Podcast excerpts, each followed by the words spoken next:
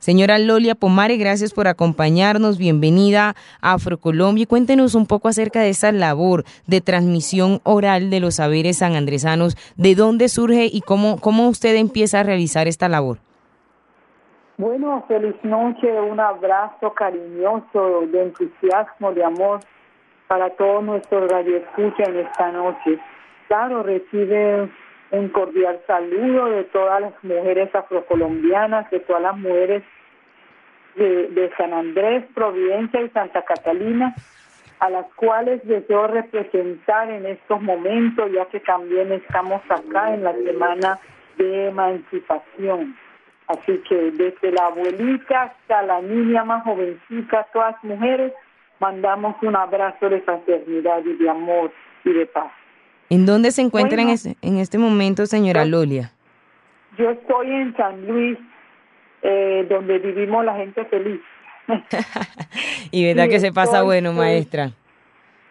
Frente al mar, uh, un atardecer lindísima, donde pues uno no puede estar sino feliz, porque con esta temperatura, con las palmeras, con la brisa, bueno, todo es felicidad. Maestra, en cuanto a la pregunta, este, yo tengo aproximadamente 57 años y hace mucho, mucho tiempo, cuando yo era una niña, no había luz eléctrica, tampoco había radio, ni televisión, ni forma de entretenimiento. Así que los abuelos nos sentaban en el piso en las horas de la noche para escuchar los cuentos los cuentos mitológicos, historias de la Biblia, cuentos de naufragio y todo lo que ellos creían que era importante para recrear y también para poder conservar la historia. Y así es como yo desde niña escuché cuentos, creo que nací escuchando cuentos, crecí contando cuentos y cuando llegó la luz eléctrica y vino el televisor blanco y negro, y, eh, y la radio, entonces la gente dejó de escuchar los relatos de los abuelos y precisamente yo me interesé en empezar a escribir y a recopilar. ¿Cómo ha sido esa labor de recopilación, de maestra Lolia Pomare? ¿Y cuál es el tipo de historias que usted recopila para luego transmitírsela a las nuevas generaciones? Pues ha sido muy difícil porque a todos los los, lo que nosotros decimos los abuelitos, se han muerto, la población en San Andrés, Providencia y Catalina es relativamente joven. Y cuando los niños salen de las escuelas a hacer un trabajo de campo y a buscar esas historias y esos cuentos, realmente no encuentran quien pila la historia. Pero bueno, como le he dicho, desde niña a mí me gustaron los cuentos y yo decidí escribirlos. Así que yo soy escritora, premio de literatura, y tengo más de cuatro libros de cuentos. También escribo novelas y un trabajo casi antropológico. Eh, tengo el Premio Nacional de Literatura y he estado en todo el Caribe, en las universidades y con la población indígena y la población radical de esos sitios eh, recopilando también esos mismos cuentos que se manejan en todo el área del Caribe, ya que vienen de nuestros antepasados africanos. Lolia Pomari nos acompaña esta hora poeta y referente cultural y nos ha contado un poco cómo es esa recopilación eh, de esas historias. ¿Cuál es la recepción, maestra Lolia? Disculpe, ¿me repite? ¿Cuál es la recepción que tiene estas historias que usted ha recopilado y que luego le cuenta a los jóvenes? ¿De qué manera ellos se comportan cuando usted hace el relato de las mismas?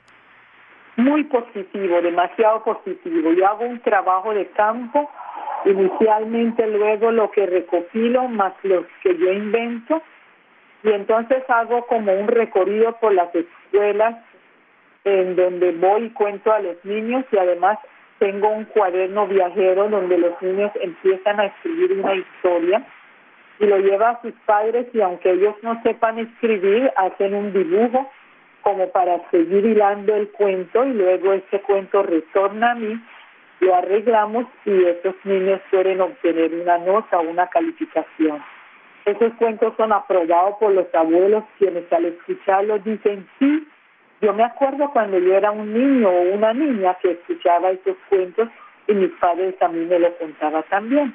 Pero me pareció que no era suficiente, así que yo ahora también estoy en la radio contando los cuentos. Los cuento en escenarios abiertos porque soy cuentera.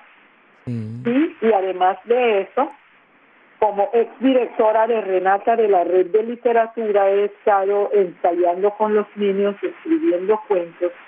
Y fuera de eso también tengo un programa en nuestra televisión local, que es la televisión de, de la isla. Sí.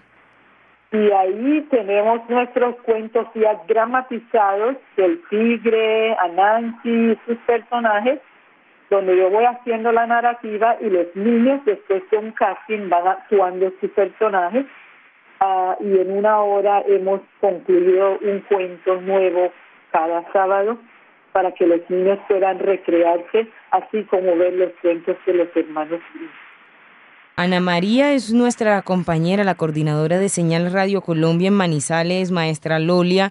Y no sé, Ana, ¿usted tiene algo similar eh, por este territorio hermoso de nuestro país, por Manizales? Andreisa, precisamente eso quería preguntarle a la maestra Lolia Pomare porque me parece muy interesante. Quería preguntarle, y buenas noches, maestra Lolia, le hablan a María Mesa desde Manizales.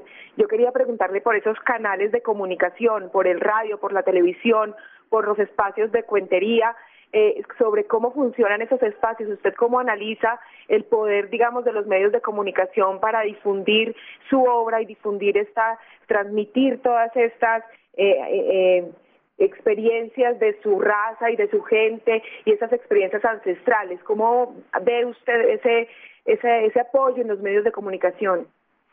Muy positivo. Realmente yo tuve un programa de 20 años, Tradition and Culture with Lolia, que ha estado, eh, bueno, durante 20 años al aire eh, eh, de una manera continua y además de eso creo que es un trabajo donde hay que involucrar a mucha gente, pero como todos no se pueden movilizar como lo hago yo, entonces lo que hago es representar a San Andrés en todas las regiones en Colombia y además de eso representar a Colombia a nivel ya internacional. He estado en París, en Venezuela, en Nicaragua, bueno, en todas partes representando a Colombia con los cuentos, porque realmente la narrativa para mí es pues mi profesión, he estado contando y he sido jurado de Andrés López, de de Anaya, bueno, de todos esos cuenteros de, de allá de Bogotá, y, bueno, lo importante, he estado apoyado con la Universidad Nacional también en el Parque Central de Bavaria, en muchos lugares y he estado representándolos en la Casa del Cuento en París. Y, y los medios han sido muy amables, lo que es la prensa escrita, lo que es radio, televisión, han abierto un espacio porque hemos comprendido que si no respetamos nuestro antepasado, nuestra tradición, vamos a tener la tendencia de desaparecernos, porque la oralidad es lo que eh, cuando un abuelo se muere se va con todos los conocimientos. Entonces, bendito sea Dios que hasta este tiempo podemos encontrar personas que nos narran y nos cuentan la historia y aunque no hay una cátedra donde los niños pues se ven eh, no obligados sino pues dispuestos para aprender una materia de todos modos, es la propuesta que estamos haciendo en estos días para que haya una cátedra, eh, no solamente de las cosas generales de afrocolombianidad, sino que de cada región pueden los niños fortalecerse con su oralidad, con sus cuentos, con su gastronomía, con su música y con su danza, que serían algunos elementos muy interesantes. Maestra, qué labor tan significativa y sobre todo cómo, cómo es de, importante que usted con esta labor, que muy seguramente tendrá otros, otras personas que le hayan estado ayudando, pero que usted lidere este proceso y que se logre impactar en la vida de estos niños, niñas, jóvenes y adolescentes y de alguna manera transformarlo, eso no tiene precio y es demasiado invaluable, sobre todo para esa preservación de las culturas afrocolombianas y en este caso de la cultura raizal. Maestra Lolia Pomare, primero felicitarla y segundo, yo creo que sería una deuda que no podría volví a pagar nunca, si la dejo ir sin una, un relato, sin que usted nos relate una de estas historias. Bueno, sinceramente los, los relatos son casi de dos horas cada uno porque al inicio esos cuentos era para dejar una moraleja, como todo cuento, pero los padres lo utilizaban para que ese nuevo sanandresano con corazón de coco creciera fuerte y fuera fructífero y servicial en la sociedad. Por eso esos cuentos denotan este, una enseñanza de amor, de compañerismo, de honestidad, de honradez, de tantas cosas. Luego eran cuentos como de horas, dos horas, casi como las mil y una noches.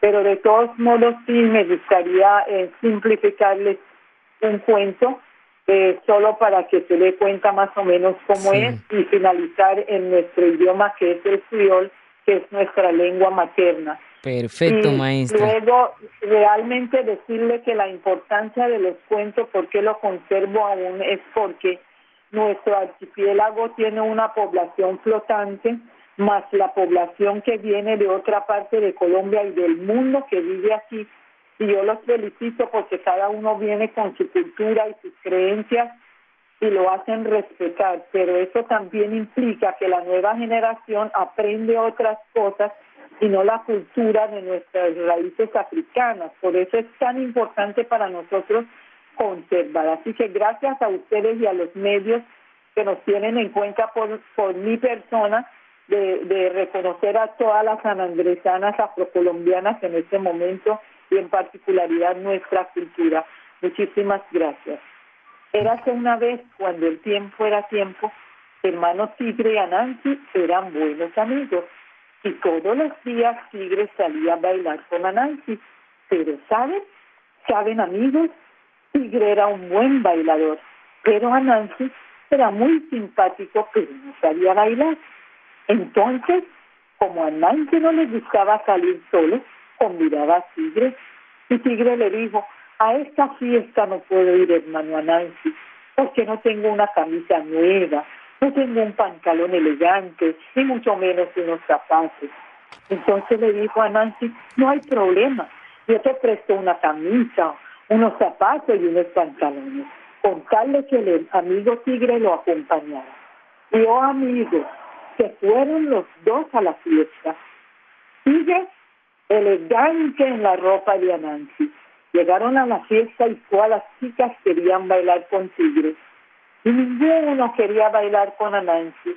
Entonces Anansi se acercó y le dijo, hermano Tigre, veo que estás bailando reggae y estás moviendo mucho las, los brazos. Cuidado, me vayas a romper la camisa. Y siguieron bailando y bailando y de pronto otra vez Anansi se llenó de enojo y de celos y le dijo, hermano Tigre, veo que estás saltando mucho, estás bailando calipso y mento, cuidado me vayas a romper los pantalones. Y al rato todas las chicas esperaban en fila para bailar con Tigre y cuando Anansi los convidaba le decía, no, me duele los pies, estoy cansado, la próxima fiesta. Y entonces Tigre siguió bailando con todas las chicas, a veces invitaba hasta seis y se turnaba para bailar con ellas. Anansi no soportó más y llegó y habló en voz alta. Tigre, veo que estás saltando demasiado, cuidado, me rompes la suela de mis zapatos. Y todas las chicas dijeron, pero ¿cómo es así que Tigre es tan famoso usando la camisa, el pantalón y los zapatos de Anansi? Y desde ese día la popularidad de Tigre se acabó y todas las chicas lo abandonaron a su suerte. Y colorín colorado, este cuento se ha acabado y nos enseña que el que vestía ajeno en la calle lo desnudan. Once upon a time, when time was time, the Nancy and the Tiger were and friends. And if you want to hear this story and this joke, I invite you to come to San Andres Providence and Kathleen, where you can enjoy the sea of seven colors, the breeze, and the movement of the trees, and listen to our stories as you eat a big plate of rundown. Thank you, thank you. Muchísimas gracias. Maestra Lola Pomare, hermoso escuchar escuchar su cuento, hermoso escuchar esa, el creole también en nuestra radio pública, en las 49 frecuencias de señal Radio Colombia. Y yo quería preguntarle también si esta inclinación suya hacia, hacia los cuentos, hacia la literatura, hacia la narración de sus cosas, si eso eh, existe alguna escuela donde se esté pasando esta tradición a mujeres jóvenes que estén recibiendo o a hombres jóvenes que estén recibiendo esa, esa oralidad para contar sus historias y para seguir contándolas por siempre. Sí, te cuento que sí, precisamente ya estoy vestida, ya estoy saliéndome en cuanto nos colgamos la comunicación, estaré saliendo al centro de la ciudad donde estamos en esta noche precisamente en una presentación durante la semana de emancipación que estamos celebrando. Maestra Lolia Pomare, hombre, muy significativa este trabajo, ese relato de eh, que nos ha dejado en esta noche estuvo muy hermoso. Le deseamos que usted siga realizando esta labor para bien, por supuesto, de toda la población raizal, pero sobre todo para la diversidad colombiana. Maestra Lolia Pomare, un abrazo y bueno, le deseamos éxitos también en la semana de emancipación. Para las personas que quieren conectar más de con más cuentos pueden entrar a Google y ahí me encuentra bajo escritores afrocolombianos y ahí están todas mis obras y, y publicados los ocho libros y muchos más cuentos o se pueden contactar con el Banco de la República de San Andrés o el Ministerio de Cultura.